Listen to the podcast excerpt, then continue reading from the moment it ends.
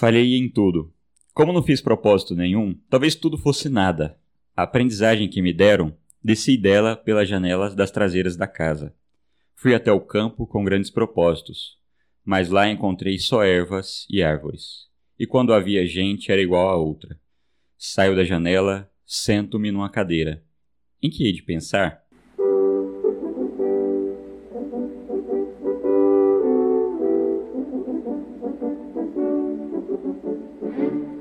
Muito bem, sejam bem-vindos à nossa tabacaria. Eu sou o Thiago. Eu sou o Tobias. E hoje estamos aqui com o Carlos Neiva, um grande amigo nosso, ilustre do mundo das letras. O ilustre desconhecido. o ilustre desconhecido do mundo das letras, que se reinventa a cada, a cada semestre com um nome novo, com um blog novo, com um programa novo.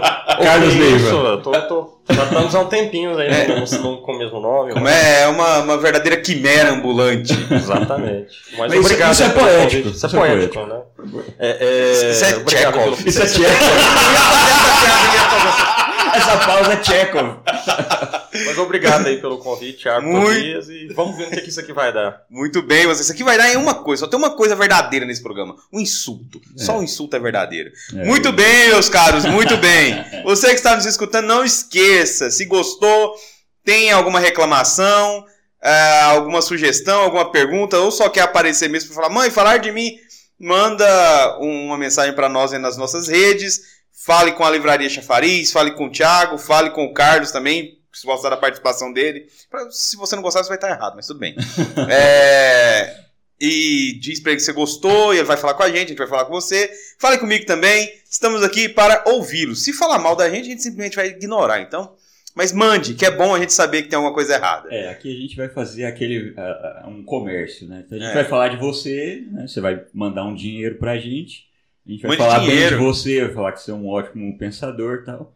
Aí você corta esse pedaço do áudio e mostra pra sua mãe, pro seu Bom de amigo. despertador pra você. É, Despertador.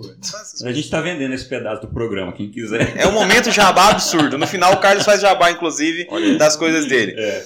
Do que a gente vai falar hoje? Muito bem. importantíssimo, importantíssimo. Muito tema. bem, olha, hoje vamos falar do que eu acho que junto com a bebida alcoólica salva o Brasil, que é a poesia.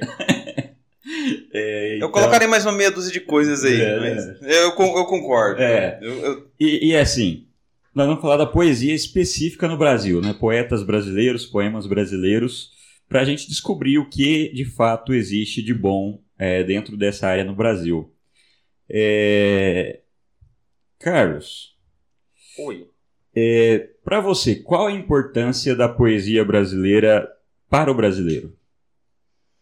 Olha, uma pergunta muito difícil de ser respondida. Sim. E tem uma parte boa, que ele não é, formulou a pergunta inteira. Eu gostei É muito eu que ia ele colocou. subdividir ela. Ah, então eu vou deixar. Toca. Ah, acho que o, o primeiro ponto, eu vou quebrar essa pergunta em duas, né? Qual que é a Uhum. importância da poesia para o homem? Depois, qual que é a importância da poesia para o brasileiro, né? A poesia, ela é, sem dúvida, a, o que a arte mais humana que nós temos. Né? Vou, vou fazer uma análise aristotélica da coisa aqui, né? A, toda a arte, o homem manipula algo da natureza e atribui a essa coisa uma nova forma. Né? Uma forma que revela a interioridade daquele, daquele autor. Então vamos pensar aqui né, num, num Davi ou no Moisés. Eu, eu pessoalmente gosto do Moisés, do, do Michelangelo, que tem o- os chifres. Eu acho maravilhoso ele. Os cornos. A- a- existe um. Só pra vocês tanto que aquele Moisés é fascinante. Quando nós fazemos assim com o braço, existe um músculo específico que fica estendido. E ele só aparece quando a gente faz essa posição. E o Moisés tem esse músculo estendido. É um negócio. Não é à toa que quando ele terminou de fazer, ele bateu o, o cisel no joelho dele e disse: Para lá!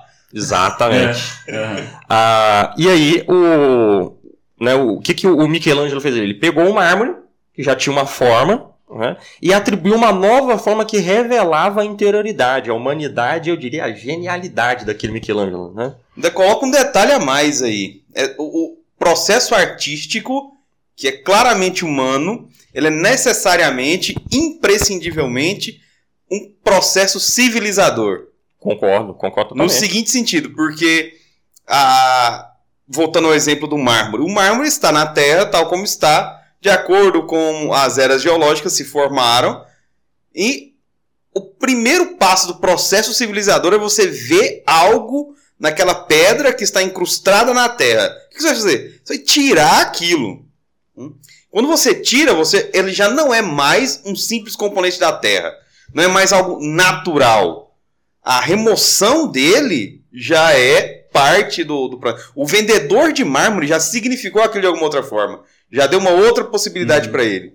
E o, o, artista, como você bem colocou, ele não vê ali mais o mármore. Ele vê algo que está dentro dele. Uhum. Tanto do mármore quanto do artista. Quanto do artista. E, e nós temos. É, então, o que, que nós temos? O mármore que recebeu uma nova forma. Mas o mármore não é algo humano. Então, algo não humano recebeu uma forma humana. Nós pensamos na música. A música trata de sons. Os sons não são humanos. Mas Sim. são dados aos sons uma forma humana. Se a gente pensa na pintura, as cores. As cores não são uma coisa humana, uhum. mas. E por aí vai. No caso da literatura, de uma forma geral, a gente tem a linguagem. E a linguagem é algo totalmente humano. Então nós temos algo humano a qual é dado uma forma ainda mais humana. Então eu diria que a literatura é o que, o que de mais humano nós temos. Uhum. Eu concordo. É. E no caso da poesia, nós temos a excelência da literatura, porque é combinada a grande narrativa, não só a narrativa, a história, mas a, uma própria preocupação das formas dos sons, das letras, da linguagem. Né? Isso coloca então a poesia como né, a, a, arte que mais expressa o humano. Uhum. E eu diria que no caso do Brasil, ainda vai para a segunda parte da pergunta, né? A poesia brasileira, ela mostra o que de mais brasileiro há no brasileiro. Que nem que essa coisa. Ah, o Brasil, o Brasil é um país tropical, abençoado por Deus, e, e, e paisagem bonita, e paisagem bonita. Aqui, Brasil, paisagem bonita. Temos paisagens bonitas, não vou dizer que não. Né? Ah, mas o que de, há de mais brasileiros, com certeza, é a nossa poesia. Eu Sim. acho que isso é muito mais brasileiro do que samba, futebol, carnaval ou corcovado. Sim, não, porque a natureza, né, as paisagens que nós temos no Brasil já estavam aí, né?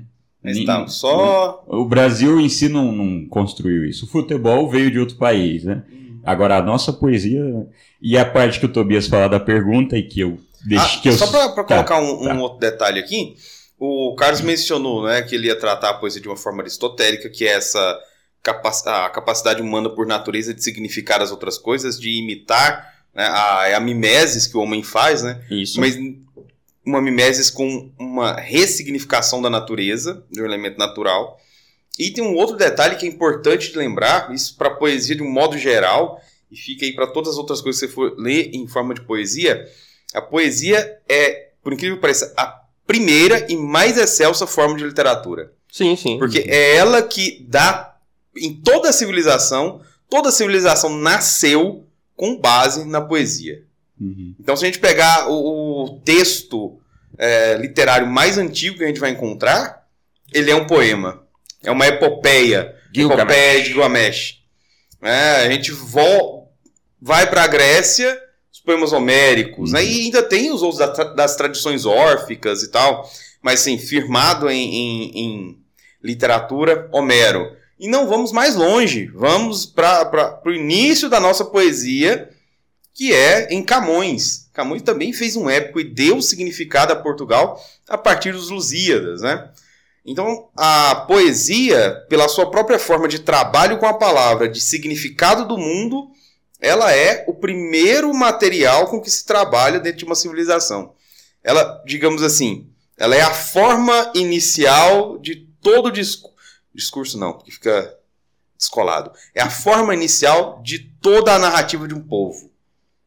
Toda identidade. Uhum. Toda identidade. Sim, sim. É, de posse de tudo isso, né? De posse é bom, porque parece enunciado de vestibular. Você lê o texto aí Olha. de posse disso. eu gosto de colocar nas minhas provas que eu ponho os textos, né? Depois eu peço para dissertar. Uhum. Eu coloco tendo em vista. Tendo em vista o tendo texto. Vista é boa. É. o, agora, o fato é, com tudo isso que aquilo que é mais humano, né? A literatura, o que é mais específico do homem, mais específico do Brasil, a poesia. Como a poesia ajuda o brasileiro a aliviar o seu sofrimento? Muito interessante a pergunta. É. Eu gostei. Eu queria aproveitar essa situação para usar aqui um texto de um poeta aqui de Goiás, né?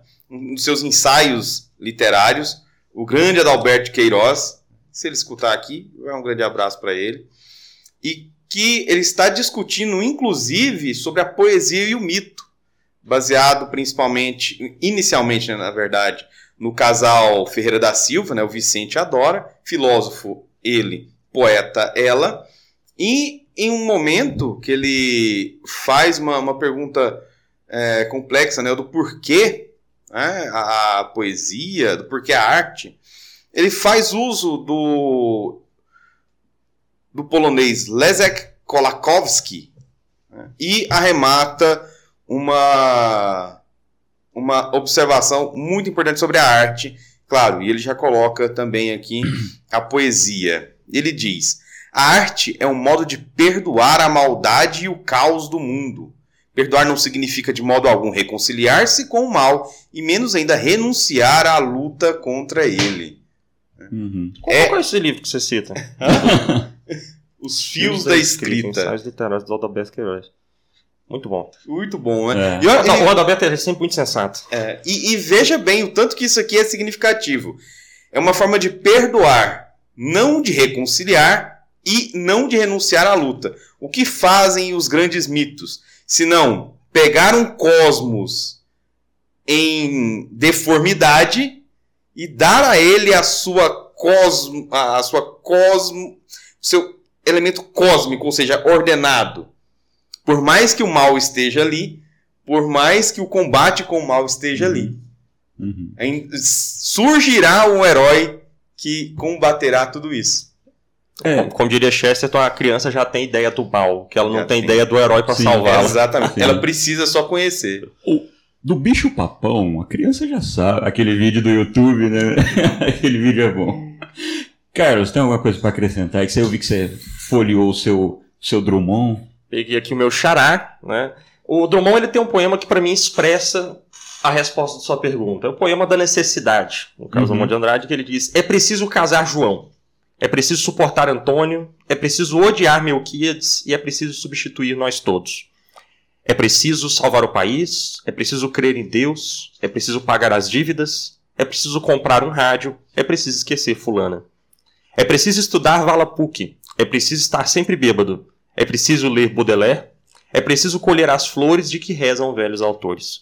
É preciso viver com os homens, é preciso não assassiná-los, é preciso ter mãos pálidas e anunciar o fim do mundo. Eu concordo com a parte do estar bêbado e, de, colher, e de colher, porque o verso seguinte é referência de colher as flores do mal. Exatamente. a, a, o Drummond, ele para mim é um dos poetas Bom, isso não é nem para mim, isso é o consenso. Uhum. É o maior poeta Sim. brasileiro, né?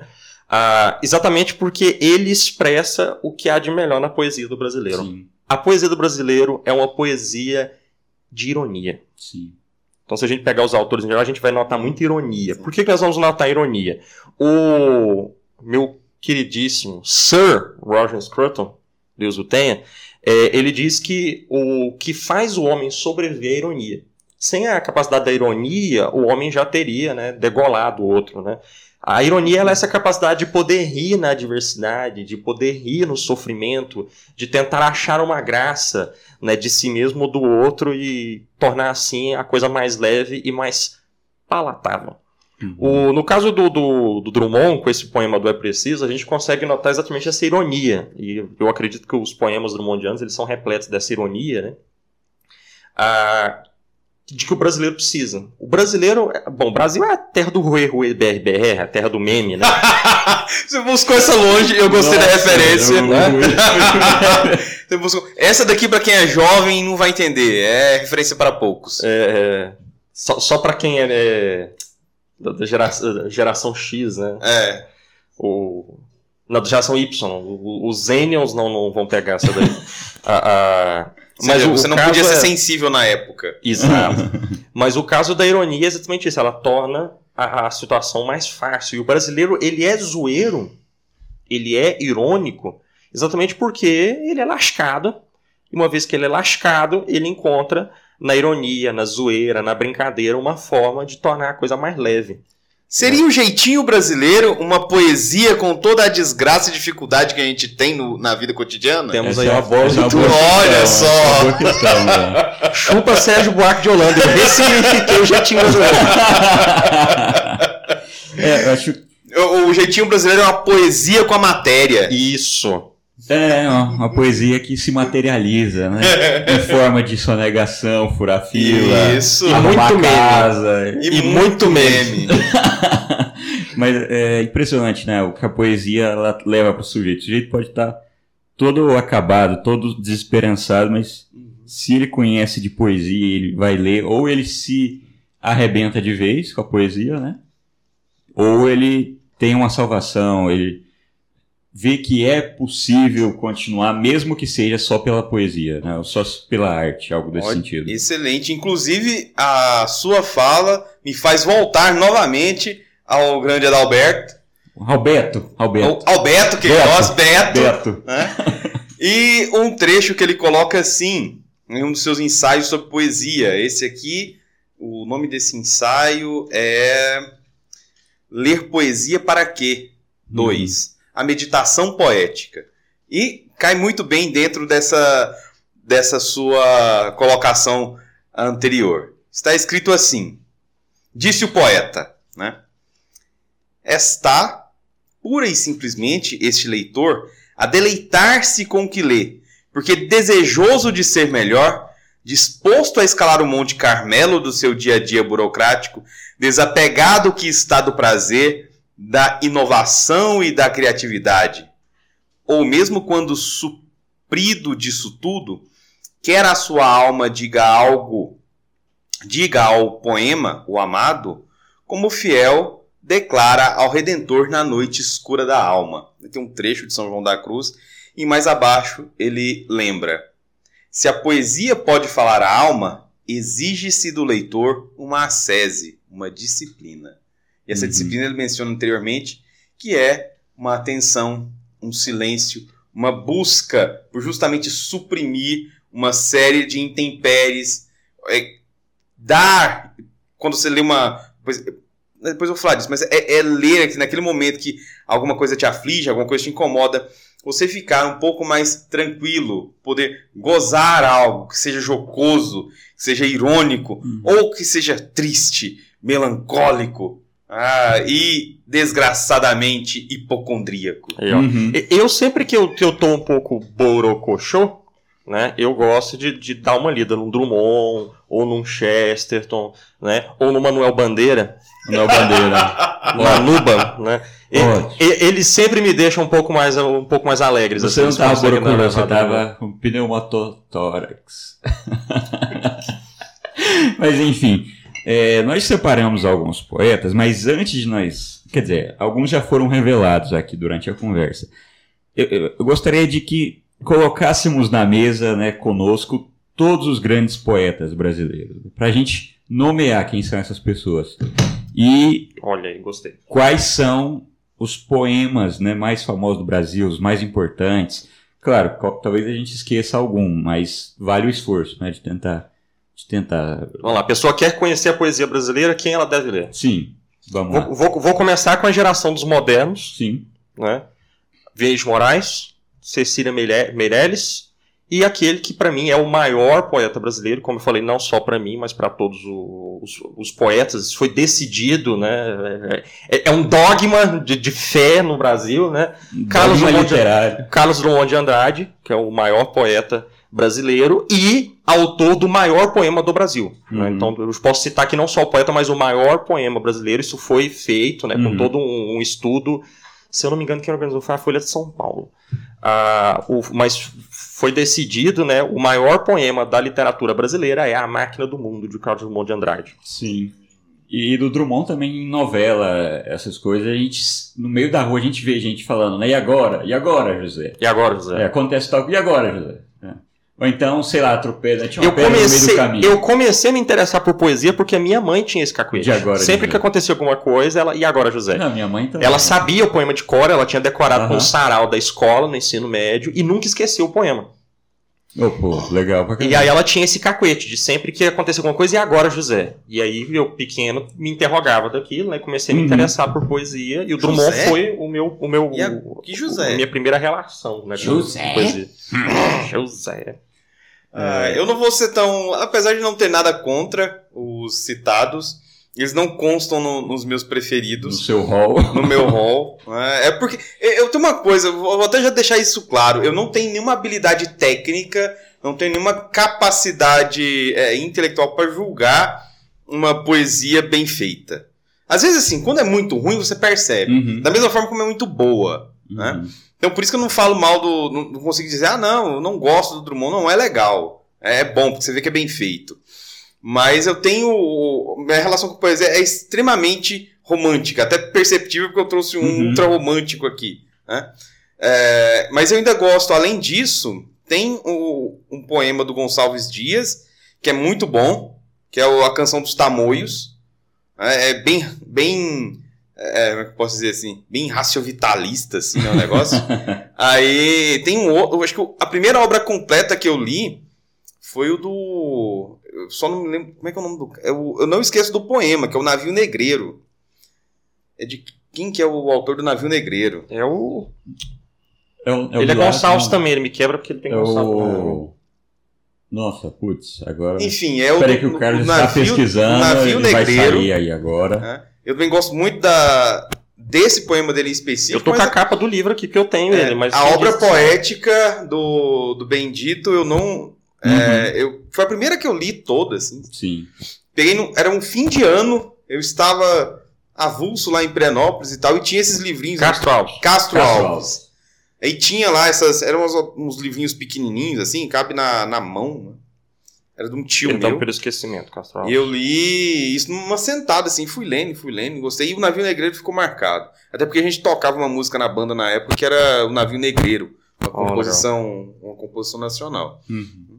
E dentre esses aí, você que é, é mais voltado para o lado do romantismo, ou seja, de sentimentos à flor da pele, aquela loucura toda, aconselho Álvares de Azevedo, símbolo, acho que o símbolo máximo do romantismo do Brasil, principalmente do ultrarromantismo. O Augusto dos Anjos, que é um, um poeta de transição.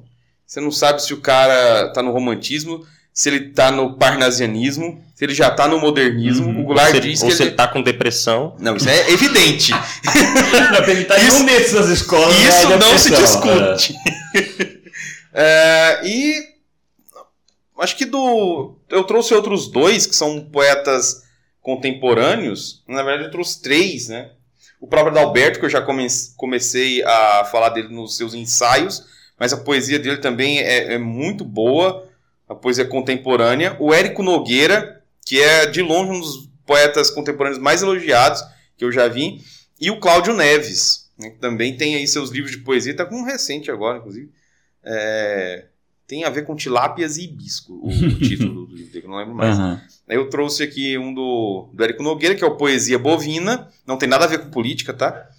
É, e o Cláudio Neves é o. Mas tem alguma coisa a ver com sertanejo? Tem. Com, com, com Ah, o- o- o- Corno. Não, corno não. É sertanejo raiz, sem, sem sofrência. Entendi. Sertanejo de, de calça suja, que tá lidando com gado, Né, tem quando, bota. quando ele falou sertanejo, eu imaginei o cara que vive no sertão. É. Eu não tinha ido pro, pro lado do sertão. né? É, não, Ele- não ele se levou a sério. É, sertanejo. Falar em sertanejo, então, já que você abriu aqui a brecha, Ariano Suassuna, vamos colocar nessa lista aqui É, também, por favor, isso, tá? sim. O Obrigado. outro do Cláudio Neves, eu comprei pelo título e pela capa, que se chama Ouvido no Café da Livraria. A ideia da composição dele é muito boa, que são- seria o tipo de trechos de conversas que ele ouviu enquanto ele estava na livraria e transcreveu como Uhum. poesia. É Sim, muito, sim. Eu, eu achei muito criativo, apesar de ter, ter uns poemas bons aí.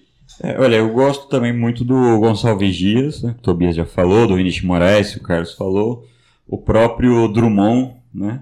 Você falou da Adélia também? Não falou, não? Ainda não citei, Não, a Adélia tá. e o Manuel Bandeira, eu tô devendo falar É, mas é, o Manuel Bandeira, pra mim, que eu gosto muito do Manuel Bandeira, tem gente. Porque o Manuel Bandeira é extremo, né? Ou a pessoa adora ele, ou a pessoa odeia. É impressionante. Quando você vai ver pessoas falando do, do Manuel Bandeira, não, não deve ser levado a sério. É, é, a poesia dele não é importante, e outros ao contrário. E gosto muito da Cecília Meirelles também. Cecília Meirelles eu acho importante pro, pro cenário nacional. Um goiano que eu gosto é o Hugo de Carvalho Ramos. né? Tem uma poesia muito bonita. É, tem a Cora, né? Não, veto, veto, veto. veto. Mas, Bairrismo. Escravagismo, veto. Cara diz, mas o Hugo de Carvalho Ramos, assim, é, ele deveria ser bem conhecido, né? Ah, mas é culpa do Drummond, viu? Que? A Cora, né? Pois é, mas aí ele, aí ele se redimiu na Adélia. Mas sim, o, o Hugo de Carvalho Ramos tem uma poesia muito bonita, então é, nós estamos até com um projeto editorial com o Hugo de Carvalho Ramos, então aguarde. Aguarde. Ó, E o próprio Augusto dos Anjos também, né? Nós estamos preparando aí uma edição bonitinha também, mas isso, Isso aí. né? É isso aí. É, é tudo nosso. Tá. Então indo buscar. Acho Cara, que foi bem citado, aí tá todo É, mundo, eu acho maiores que. é, eu tô com medo de ter esquecendo algum, mas eu acho que são esses mesmo, né? Não tem. Não tem nenhum faltando. Se faltou algum importante poeta brasileiro, você que nos escuta, Você vai complementar. fala aí o que, que é. Manda um É. alô pra nós aí. É, gente olha, se fal- redime no início do próximo programa. Sim. Cara, aí no próximo programa a gente começa lendo uma lista com 300 nomes. Ou Lista não. de reparação. É, Ou não, vai porque ele tá citando aqueles uns poetas de não sei do meio da onde. É, vai- aí não dá. aí não- Ah, um que eu já vi ótimos comentários sobre ele é o Ângelo Monteiro. Eu até comentei Sim, na, sim, na, na palestra lá, ignorado. né? Não, e, ignorado. e eu ri na pessoal fala palestra. muito dele. Porque eu, eu que te falei do livro, aí eu coloquei, você pegou na livraria e falou, ah, leva aí, pô. Aí o Tobias ainda falou assim, nossa, mano, eu gasto dinheiro com essas coisas tentando descobrir se é Se bom. não, não. Não, e, e eu comprei e deixei lá. Isso suscitou aquela história. Engrata- engraçadíssimo. É.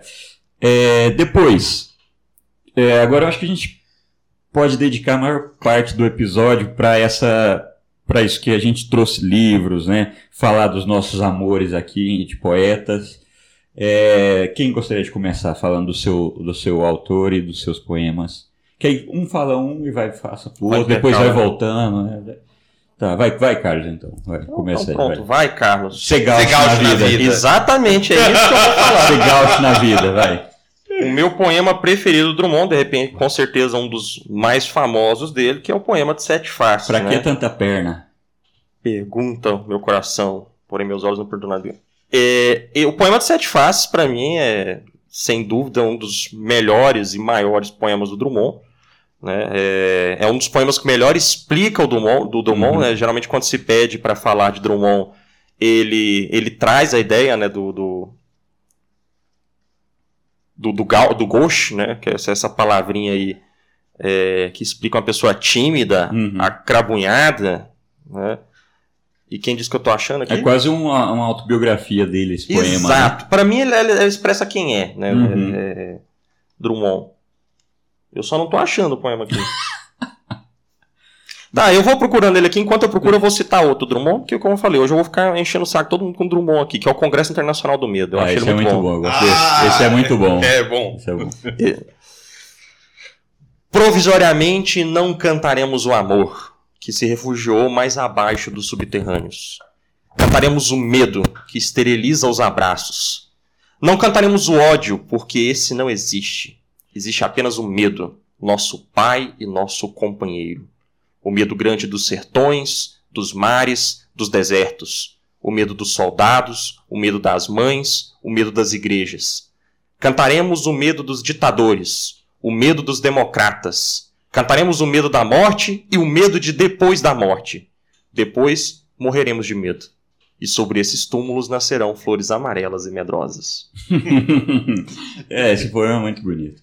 é, Eu gosto desse também. é, ele... Um porquê que você gosta dele? Tem alguma coisa a comentar? é porque é o medo das igrejas. Aí ele... Aquelas florzinhas que as rainhas vão deixando lá, né? Tudo medrosa. Eu acho interessante essa questão do medo, né? Do Congresso Internacional do Medo, é o título O do poema, título né? já é O impressionante. título você né? já fica, né? E aí o medo, não, peraí, porque quando você tem medo, realmente não há amor e não há ódio. Só há medo. E o Sim. medo, ele é irracional. Né? O medo leva para a morte e até para depois da morte, né? A- a- Então pense, né? Existem muitas coisas que não é que você ama ou você odeia, você teme. Né? Teme de uma forma terrível, né? Então eu comentava com o Thiago agora há pouco, né? Esse surto que deu aí com o governo Bolsonaro de uma galera que aloprou, que achou que no Brasil ia se instaurar, instaurar uma ditadura, né? Que iam começar a perseguir pessoas, prender pessoas e não sei o quê. Mas não né? se instalou, não? Pois é. Por outras vias, mas se instalou. E aí, a, a- E aí eu comentava de uma professora minha que estava tão assustada que ela estava em pânico. Ela achava que alguém ia invadir a aula dela e prender ela só por ter pensamento e não sei o quê. né? Deus. O que, que é isso? Isso aqui não é relação nem de ódio nem de amor, porque você ama aquilo que você conhece. E você teme aquilo que você não É, o conhece. desconhecido fica o com medo, desconhecido né? é sempre temível, né? É. Então eu acho isso formidável que o Drummond É ele isso- expressa isso e com muito bom humor, que é, que pra mim é uma das coisas mais fascinantes na poesia do Mondiana. Sim, e retrata muito do humano, porque o homem sabe que não conhece tudo, sabe que, que tem um, um mundo à sua frente que ele precisa desvendar, e por isso ele tem medo. É, então, é, isso aí é muito humano, essa- esse poema dele, é muito bonito. O Tobias já Graças. sacou ali um, um alva, Eu peguei um do Álvares, é um poema de juventude. Eu gostava disso aqui quando eu era jovem. Eu vou ler aqui depois de muitos anos, mais uma vez esse poema. Boatos que o Tobias comprou esse livro novo, aí ele já tá assim. ele foi leu na juventude, tá Não, eu tinha uma outra versão dele. Eu comecei a ler a a Álvares de Azevedo nos primórdios da internet, então eu achava os poemas dele tudo na internet. Ficava lendo lá. Depois eu comprei a, a, como é que é? a Lira dos 20 anos. Aham. Aí, eu- depois eu ganhei esse outro aqui, que é Álvares de Azevedo, Poesias Escolhidas. Tem um ensaio longo aqui de, de abertura e tal. É da Nova Aguilar? Não, Biblioteca. Manancial. Aí tem um ensaio enorme aqui explicando do Wildon Rocha. Enfim. Mas o poema dele chama Meu Sonho. né? E está. E diz o poeta o seguinte: Cavaleiro das armas escuras, onde vais pelas trevas impuras, com a espada sangrenta na mão? Porque brilham teus olhos ardentes e gemidos nos lábios frementes vertem fogo do teu coração. Cavaleiro, quem és? O remorso? Do corcel te derrubas no dorso e galopas no vale através. Ó, a estrada acordando as poeiras, não escutas gritar as caveiras e morder-te o fantasma aos pés?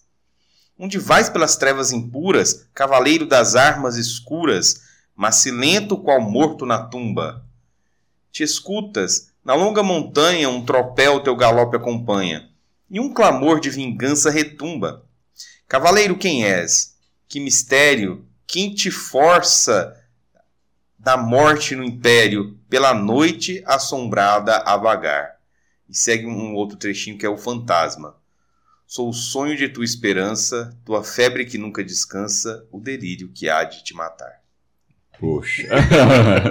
Isso aqui é coisa de jovem. Sim. é, é, que ficava trancado dentro do quarto. O, o Tobias ele é um melancólico intratável. É, É. é, isso resume muito. É aquele lance lá do. Se não sabe se é depressão, se é ultrarromantismo. É, depressão, traumatismo. Mas o, é uma coisa de, de juventude. Eu, eu li assim eu achava bacana. Tinha um cavaleiro, um fantasma, um caveira. Tem uma coisa engraçada do bicho mordendo o pé dele. Né? E depois termina com uma coisa mais, mais séria, né? Sou o, o delírio que vai te matar. Uma coisa nesse sentido, né? E você vê aquilo ali assim, você tá lá, aquela depressão do caramba. Não que eu fosse depressivo, né? Acho que, acho que eu não cheguei nessa fase ainda não. Ah, mais não melancolismo mesmo. Tobias era É. sad boy pra caramba, gente. Sad boy. É, hoje tem Ficava ouvindo Evanescence. Cara, eu, eu gostava de Evanescence. Aí eu tô né? falando sad boy, ó, sad boy. Não, mas eu gostava de Evanescence, gostava de. Eu gostava de New Metal, né? Ainda escuto de vez em quando. Tem hora que pra trabalhar você precisa de música barulhenta. Gente, Deus salvou o Tobias de ser um emo. não, era impossível ser emo. Não, quê? não dava. Porque eu gostava de coisa barulhenta. Ah, entendi. Eu gostava de coisa que era pra tocar. Não, não tinha nem. Eu zoava emo, velho. Era, Caramba. era, ah, era bom zoar emo. Os emo passavam assim, ah, seu emo. Mas era ódio ou era chorar. medo? Era ódio, era medo. Era zoeira. Era, era BR brasileiro. Era BR. É. Mas eu era zoado também, porque eu gostava de new metal, os caras não gostavam de new metal, assim. Os rockistas raiz não gostavam de new metal. Então eu curtia, eu gost... além da Evanescence, eu escutava Limp Bizkit, Korn, é, Slipknot, é, deixa eu ver mais coisa errada que eu posso colocar, Deftones, Mudvayne, ahn, Red Hot Chili Peppers. É, não, é- não entra no, no New Metal, mas eu escutava também, porque tinha eu, eu, batista tava, bom, né? eu tava com aqui, tipo, mas não, não é New Metal. é- Era puramente zoeira. Aí o Carlos atravessou com isso. Não, mas o Vai Red falar Hot... Pet Shop Boy. Não, eu nem, nem sei o que é Pet Shop Boys, velho. Também. O, o, o Red Hot eu escutava porque eu tocava. Entendi. né? Eu tinha uns amigos que gostavam, go- eles gostavam muito de Red Hot. O Red Hot escutava porque eu tocava, porque era legal as batidas de baixo.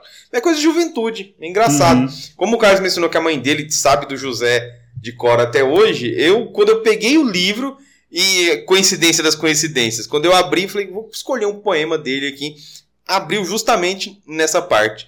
Falei, olha só, é o poema Uhum. do Cavaleiro das Armas Escuras. Uhum. E marquei. Pô. Eu, eu peguei um aqui para essa primeira rodada do Gonçalves Dias, da, da, da nossa edição, né? Edição Chafariz. Mas o, o- não o Canção do Exílio, que é batido, né? Que todo mundo conhece. Até o Zé já sabe a Canção do Exílio, porque eu uso para fazer dormir todo dia. Canção do Exílio. Fico lá pra ele, minha terra tem palmeira. Aí ele já olha e já começa a rir, ele já sabe que é Tá canção na, hora, tá na hora do É Zé, de dormir. Tá na hora do Zé falar, não, pai, faz uma nova canção do exílio. Já Sabiá, na Palmeira, longe. Que é o, poema do Dumont, a canção do exílio. Pois é, até o Zé já conhece a canção do Exílio. Mas eu, eu, nesse livro, é, Primeiros Cantos do Gonçalves Dias, é, tem um poema que é bem extenso, ele é dividido em partes, né? Que se chama O Soldado Espanhol.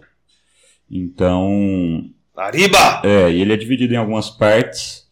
E a parte específica que eu vou ler é a parte 5, né? O canto 5. Ele começa: Silêncio grato da noite, quebram sons de uma canção, que vai dos lábios de um anjo, do que escuta ao coração. Dizia a letra mimosa, saudade de muito amar, e o infanção enleiado, atento pôs-se a escutar. Era em cantos voz tão doce, incentivo essa ternura, gerava delícias na alma, sonhar da vê-la aventura. Queixosa cantava a esposa do guerreiro que partiu. Largos anos são passados, missiva, missis- missiva dele não viu. Parou, escutando ao perto, respondei-lhe outra canção. Era terna a voz que ouvia, lisonjeira do infanção. Tenho castelo soberbo, num monte que beija um rio. De terras tenho no Doiro, geiras sendo lavril. E ele segue, mas assim, é, cadê? Tem, tem uma parte, cadê? Aqui. Dou-te o castelo soberbo e as terras do fértil Douro. Dou-te ginetes e pajens e a espada do pomo Doiro.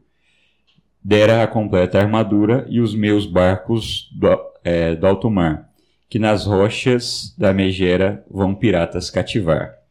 Fala de amores teu canto, fala de acesa paixão. Ah, senhora, quem tivera dos agrados teu condão. Enfim, é um poema que ele vai desenrolando nessas várias partes, então ele vai narrando tanto a saída do, do soldado, a, a batalha, os sentimentos dele, e aqui nesse caso da senhora, né?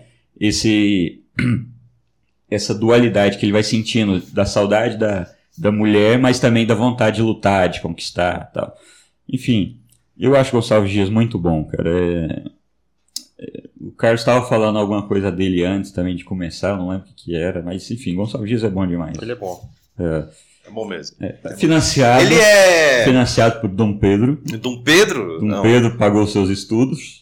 Ah, veja. Ó, na época então que o governo conseguia tirar coisa boa desses negócios, né? É, Até nisso o governo, o governo funcionava. O, a- o Império fez umas coisas boas aí, né? Pedro Américo. O, o, músico. Ah, o, o Carlos Gomes. O Carlos, o, Ca- o Carlos Gomes É, foi, foi financiado também pelo. E apresentou o Guarani na Itália, né, de frente para os italianos. Disse, no O- Brasil não é só mato. É. O Guarani, ele é, é naturalista, né? Acredito que sim. Gonçalves Dias, ele é naturalista também? Não, o. Gonçalves Dias já é romântico. É romântico. romântico. Indianista. Indianista. Eu confundi o naturalista É, com o tem, tem uns indianista. poemas de Mas o Guarani que- é naturalista. O Guarani, né? É, porque Tá. o Guarani já. O, tanto é que o Carlos Gomes era coetâneo do Uhum. Machado de Assis, né? Uhum. Já estavam na época do realismo, naturalismo ali. Sim. Ah, eu não vou pegar o poema do, do sete, dos sete passos, não, Você porque. cansou dele? Não, eu, eu, eu, eu considerei o fato de eu não ter conseguido achar um sinal poético sinal aqui, poético, tá tá batido. Quer saber, eu vou pegar o poema da Adélia Prado, minha queridíssima Adélia, né? O poema Harry Potter. Olha, isso daqui vai pro, pro, nosso- rapaz é que que foi o nosso garçom não, ontem não lá, ele não Gostava muito falou. Harry Potter, Ele gostava muito de Harry Potter. E um rapaz muito sensato. Eu quero deixar isso claro. É. Pelo menos na hora de atender, ele foi sensato. Lê, lê o Harry Potter aí, doido.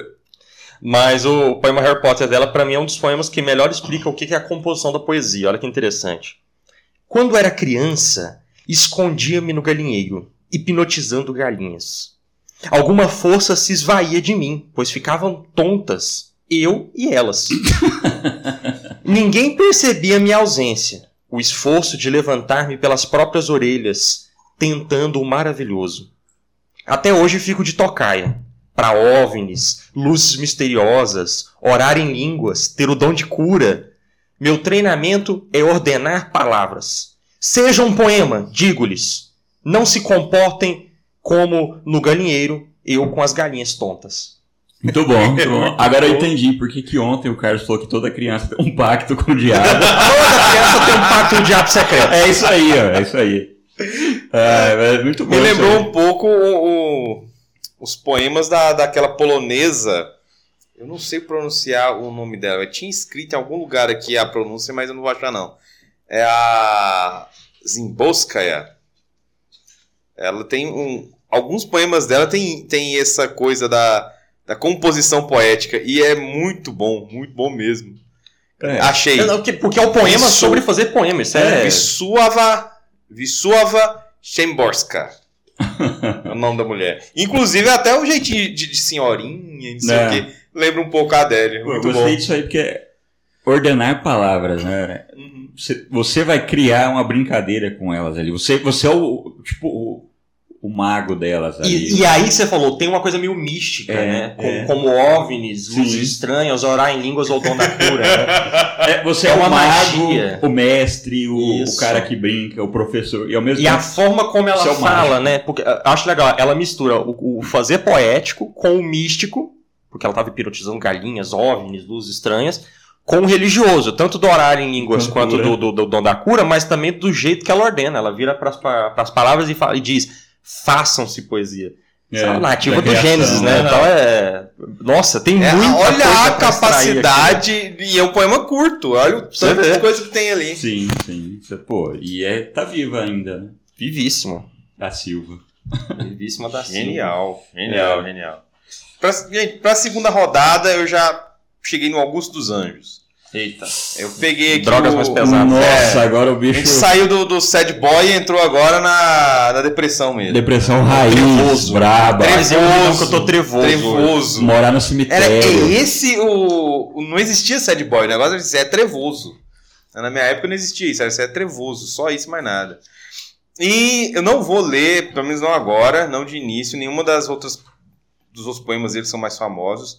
Isso que faz parte das outras poesias. É um soneto dele que ele dedicou a ninguém menos que a Frederico Nietzsche.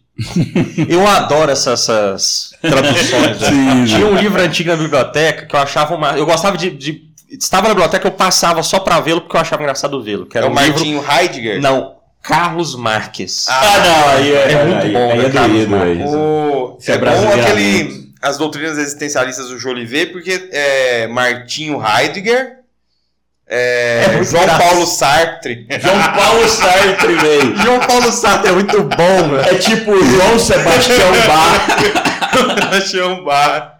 João Sebastião Ai, Rios, né? Ribeiro. É Ribeiro. Ribeiro. Vai, Isso aqui é Ribeiro. muito bom isso aí. Vamos Ah, lá. Vamos ver aqui. Soneto a Frederic Nietzsche, Augusto dos Anjos.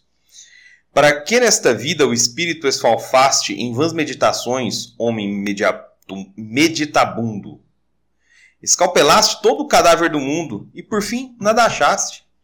E por fim nada achaste. A loucura destruiu tudo o que arquitetaste e a Alemanha tremeu ao teu gemido fundo. De que serviu, pois, estudares profundo o homem e a lesma, e a rocha e a pedra, e o carvalho e a haste? Pois para penetrar o mistério das louças, foi-te mister sondar a substância das coisas. Construíste de ilusões um mundo diferente. Desconheceste Deus no vidro do astrolábio, e quando a ciência vante proclamava sábio, a tua construção quebrou-se de repente.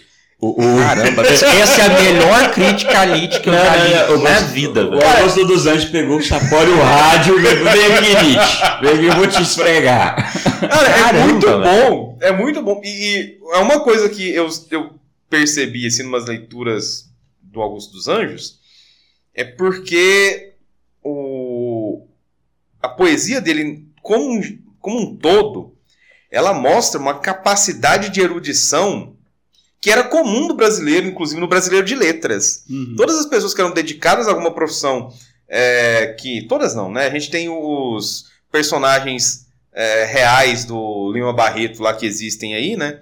Os bacharéis, Os bacharéis. anel no dedo, tudo medalhão. Tudo medalhão. Que lê um livro por ano. É, tudo medalhão e palmadista. Hum? Esse. Mas no geral, o pessoal aqui no Brasil tinha uma erudição muito grande, porque o cara tá falando do Nietzsche, ele entende de, de orientalismo, ele fala de egiptologia, ele fala de química. Ele sabe do próprio romantismo alemão. Ele conhece Sim. o romantismo alemão. Então, assim, é um cara que está muito, muito conectado com a alta cultura do mundo. Uhum. Né? Não a alta cultura, mas a alta, ou seja, aquilo que há de mais impactante que está circulando a, a um oceano de distância eu diria aquilo que é de mais humano na humanidade. que é de mais humano na humanidade. tipo isso. Já que a gente tá é. falando das é. Então, ele conhecia muita coisa. Aí, eu, olhando aqui essa essa essa poesia, né, eu me lembrava disso. Falei, o cara deu uma chinelada no Nietzsche, velho. O que aconteceu com o seu império? Ruiu. Você já tava demente. O que, que você achou? Você nada. Não achou nada. O que, que você não, fez? Não, nada, eu nada. Eu nada. nada. O que, que você fez? Genial, né? Então é isso. Alguns dos anjos. É. Inclusive tem um comentário que é o mais original dos poetas brasileiros. Não sei sim, quem falou, sim. mas enfim. Tá? Original o... ainda. Sim. O... Pra caramba. Dele, antes de falar do meu, eu gosto do. do poema de Finados. Do, do Manuel Bandeira. É do Manuel Bandeira, é verdade. É porque o cemitério. É, mas, mas é. Uma boa piada. É, é, porque fala de cemitério. É verdade, é Manuel Bandeira. Então, Muito trágico, né? É. Na verdade, eu que tô morto. Tô morto ali. Nossa, Nossa é, é doído. Mas enfim. É doído, assim, porque ele vai inventando, né? A dor do, do esquema, mas enfim. O próximo que eu vou falar é, é do Vinícius Moraes, que é o Soneto de Fidelidade, que é, um, que é o meu preferido do Vinícius Moraes, que você acha ele belamente recitando no YouTube com a garrafa de uísque ao lado. Porque o Vinícius Moraes foi o mais poeta, poeta. de todos os poetas. Né? É. Tem até uma história que uma vez ele estava bebendo e ele já tinha sido proibido de beber. Ele estava morrendo, né, por causa uhum. disso. E aí o Tom Jobim, que era muito amigo dele, né, o Vinícius, para com isso, né, tá te fazendo mal, né, e ele Tonzinho, que, que adianta viver se não for para fazer as coisas que eu gosto? Isso é poético, né?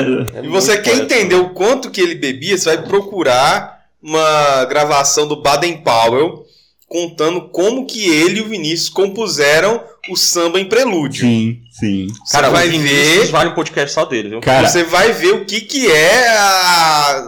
Numa noite, três garrafas de uísque, bicho. Só os dois. O Vinícius Cara, vale, o Vinícius vale, vale. Uma, um eu, eu adoro ele. Né? Aí você vai escutar aquela letra lá do samba em prelúdio, você vai ver que ele fez ela de uma vez. Foi, foi. Numa tacada só. Descobriu que estava errado. E ainda ele fez uma poesia uhum. do erro dele. Sim. E quando ele descobriu que, na situação lá, fala para ele que a música que o Baden compôs, né? A melodia que o Baden compôs não era Bach, e ele tava afirmando, não, isso é Bach. Isso é uma, uma, uma, peça de Bach, que você tá plagiando e tal. É Chopin. É Chopin. Chopin. Chopin. Chopin. Aí depois todo mundo pra ele, não, cara, não, isso aí é, é dele mesmo, isso não é Chopin e tal. Isso não é Chopin, não? Tá bom, mas Chopin então esqueceu de fazer essa. É, é. E aí o cara vai lá, então já que não é plágio, vou escrever esse trem agora. Sentou e numa tacada Faz, escreveu isso aqui. Aí começa o Baden. Eu sei você. Ah, enfim. Eu, o que eu vou dizer é o soneto de fidelidade que para mim é, é, muito bonito e, e ver o Vinícius recitando ela e depois que termina de recitar, começa ele e o Tom a cantarem, cara, aquilo é fantástico. Para mim, um, dos, dos grandes poetas do Brasil, mas que assim não é levado a sério, né? Porque era um era cantor, era diplomata, era bêbado, então assim, era era, era poeta. era poeta. todo mundo, então, enfim. De tudo ao meu amor serei atento, antes e com tal zelo e sempre e tanto, que mesmo em face do maior encanto, dele se encante mais meu pensamento. Quero vivê-lo em cada vão momento, e em seu louvor hei de espalhar meu canto, e rir meu riso e derramar meu pranto, ao seu pesar ou seu contentamento. E assim, quanto mais me tarde me procure, assim quanto mais tarde me procure, quem sabe a morte, a angústia de quem vive, quem sabe a solidão, fim de quem ama, eu possa me dizer do amor que tive, que não seja imortal, posto que é chama, mas que seja infinito enquanto dure. É, então, bonito. Isso, isso é, para mim é o meu preferido dele, é perfeito, é, é o cara que tá apaixonado assim, e lê um negócio desse, ou então vê o Vinícius recitando isso aqui e fala, eu amo demais aquela mulher, e que não sei o quê.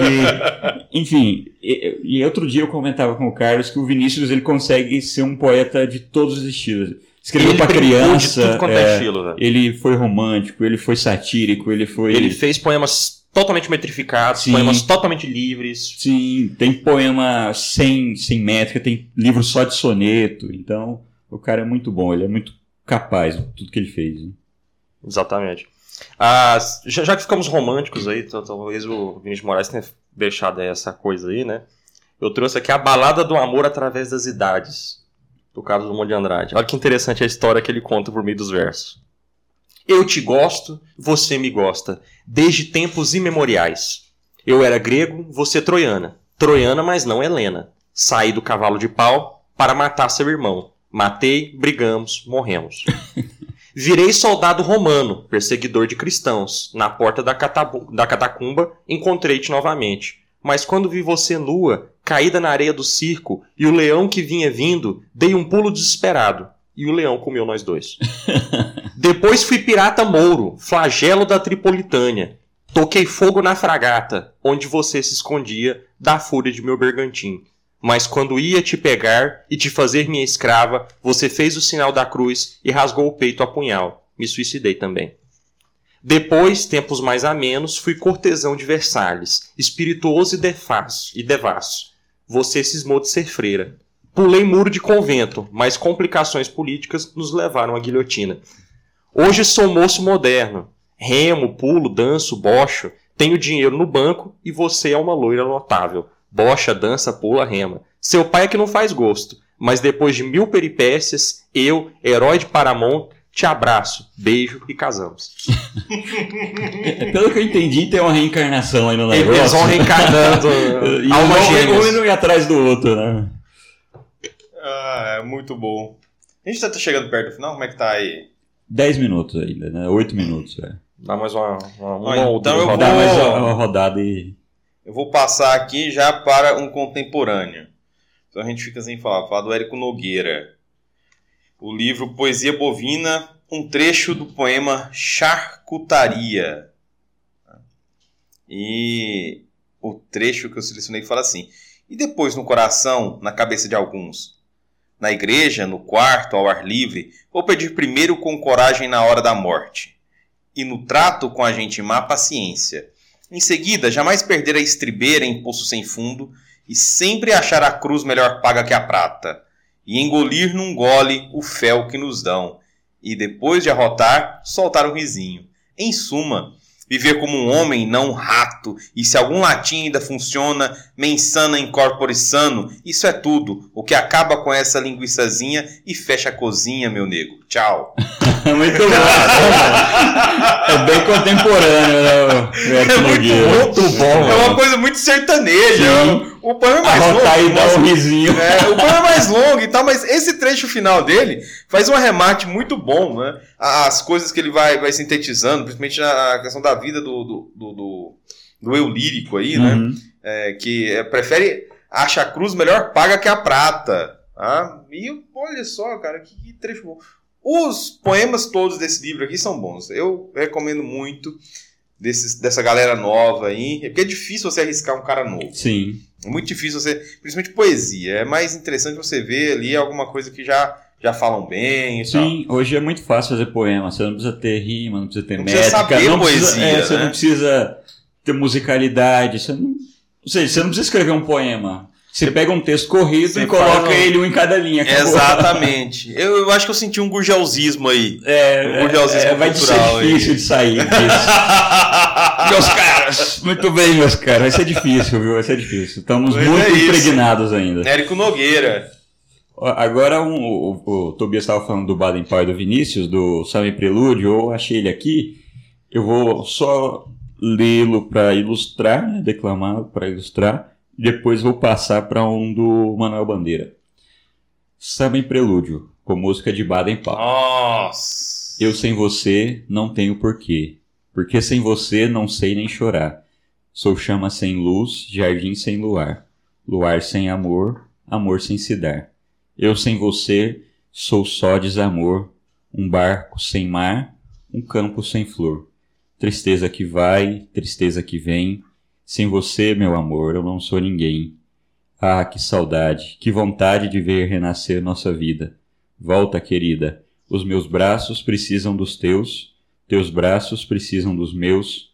Estou tão sozinho, tenho os olhos cansados de olhar para o além.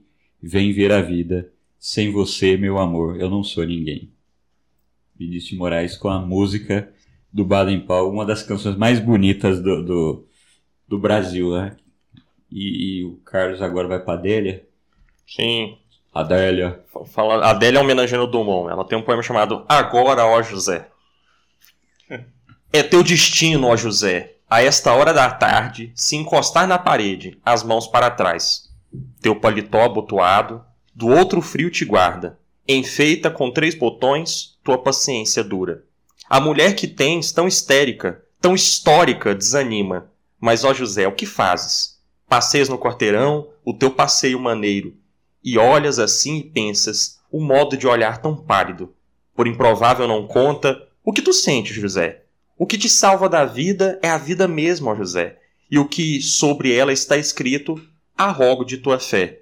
No meio do caminho tinha uma pedra. Tu és pedra, e sobre esta pedra, a pedra, ó José, a pedra. Resiste, ó José. Deita, José. Dorme com tua mulher. Gira a aldabra de ferro pesadíssima.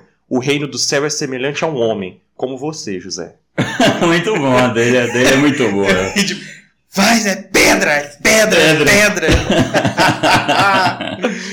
É, com- falando de contemporâneo, esse poema aqui que eu lerei agora será do Cláudio Neves, um poema que tem um título que já diz um pouco sobre o que que vai acontecer, que é o Olhos de Mazurkiewicz.